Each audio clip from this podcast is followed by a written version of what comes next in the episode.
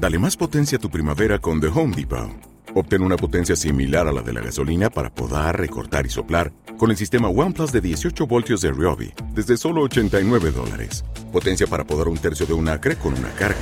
Potencia para recortar el césped que dura hasta dos horas. Y fuerza de soplado de 110 millas por hora. Todo con una batería intercambiable. Llévate el sistema inalámbrico OnePlus de 18 voltios de Ryobi. Solo en The Home Depot. Haces más. Logras más.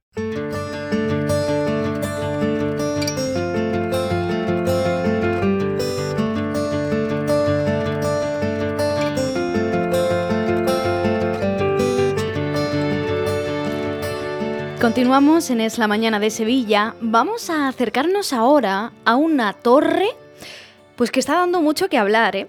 Es una torre de la biodiversidad, torre de la biodiversidad que se ha instalado en la localidad de Coria del Río.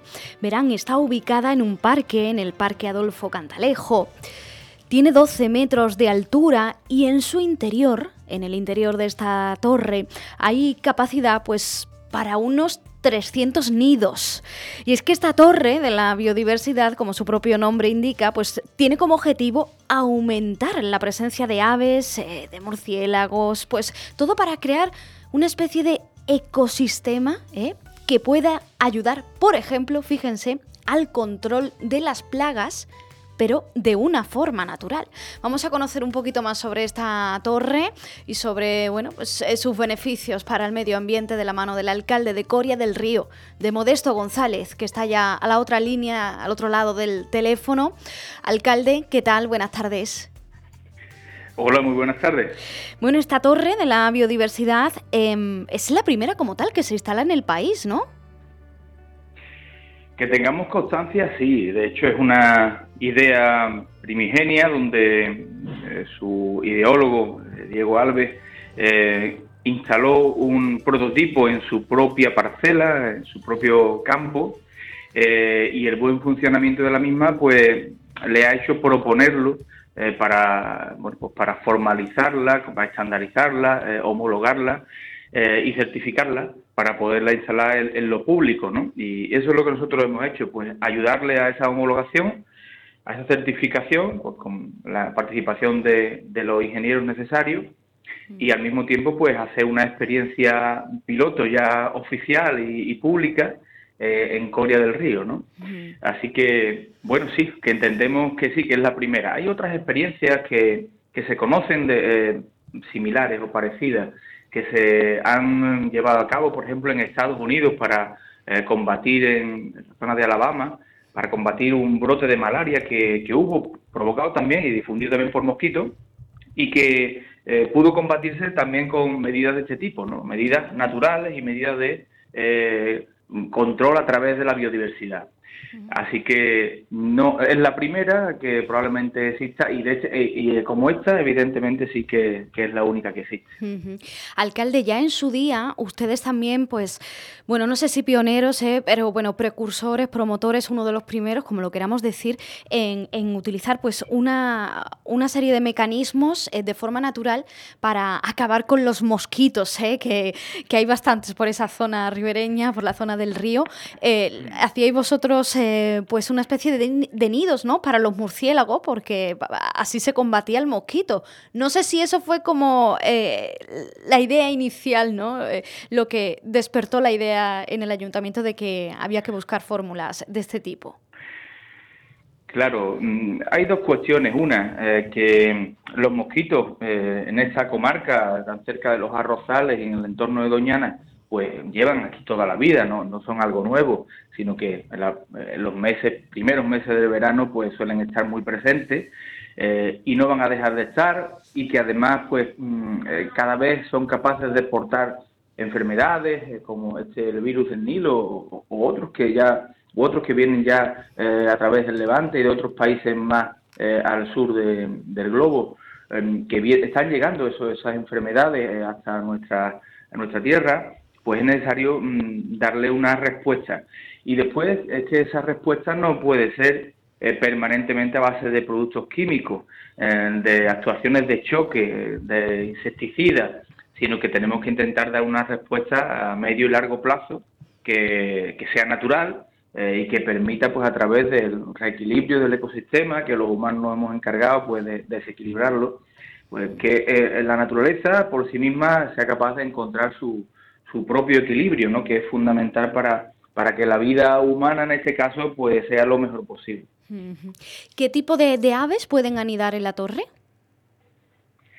Pues está, eh, la torre está em, diversificada para cuatro aves y al mismo tiempo en su base eh, tiene desarrollado pues, un perímetro aproximadamente unos 10 metros, eh, donde también está prevista pues albergar otro tipo de, de, animales, ¿no? como mariposas, otro tipo de insectos, lagartijas, porque hay terrarios instalados. En definitiva, la torre no solamente está pensada para cuatro tipos de aves, que son los vencejos, los gorriones, los estorninos y los murciélagos, eh, sino que además alberga otro tipo de, animales en su base que le van a conferir pues a todo el espacio eh, pues mucha más importancia si cabe, ¿no? Pero en principio eh, de, tipología de aves son esas cuatro que he citado, que además están estratificadas en esa torre, pues también con una, con una nidificación, pues atendiendo a lo que normalmente necesitan estas aves, y, todo muy específico y muy concreto para que sea una torre muy exitosa ¿no? en, el acogimiento de, aves. Hmm. ¿Esto necesita algún tipo de mantenimiento? Eh, no sé si la torre hay que estar em, pues, eh, vigilándola o esto funciona ya por sí solo.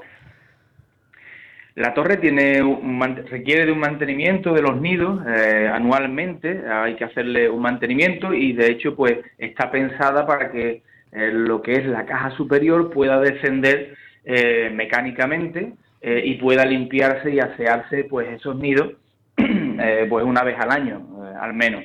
O sea que hay un mantenimiento que es manual pero que al mismo tiempo la estructura de la torre ya lo prevé para que no sea necesario pues eh, tener que estar escalando a la torre, que son 12 metros, sino que la estructura baja mecánicamente.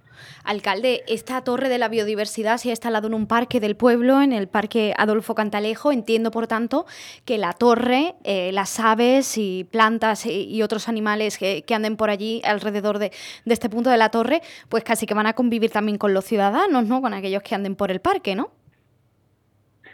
Claro, es que... O sea, que no hay eh, nada cercado, ¿no? Me refiero. Lo exige. No, no, no, no, es un parque además muy amplio, eh, donde acude muchísima gente todos los días y que además está eh, justo lindando con el río Pudio, que es un afluente del Guadalquivir, eh, que no es un, río con cauce continuo, por desgracia, en los dos últimos años, pero que sí es un, es un río importante en la comarca, que tiene 18 kilómetros de recorrido, que por lo tanto es un espacio natural que, requiere de recuperación de biodiversidad. los humanos nos hemos encargado en los últimos años de, vivir solos en el mundo, ¿no? Y sobre todo en las zonas urbanas. Y sin darnos cuenta que estamos cometiendo un error tremendo, porque el desequilibrio del ecosistema eh, va en contra de nosotros mismos, ¿no? Así que hay que recuperar los espacios urbanos, pues las zonas verdes y zonas verdes eh, con biodiversidad, no zonas verdes con césped y, cuatro árboles, sino que eh, tenemos que convivir, tenemos que convivir con, el resto de animales como lo venimos haciendo durante miles de años. Mm. ¿Y ¿Tienen ustedes intención en el ayuntamiento de instalar más torres de este tipo por el pueblo?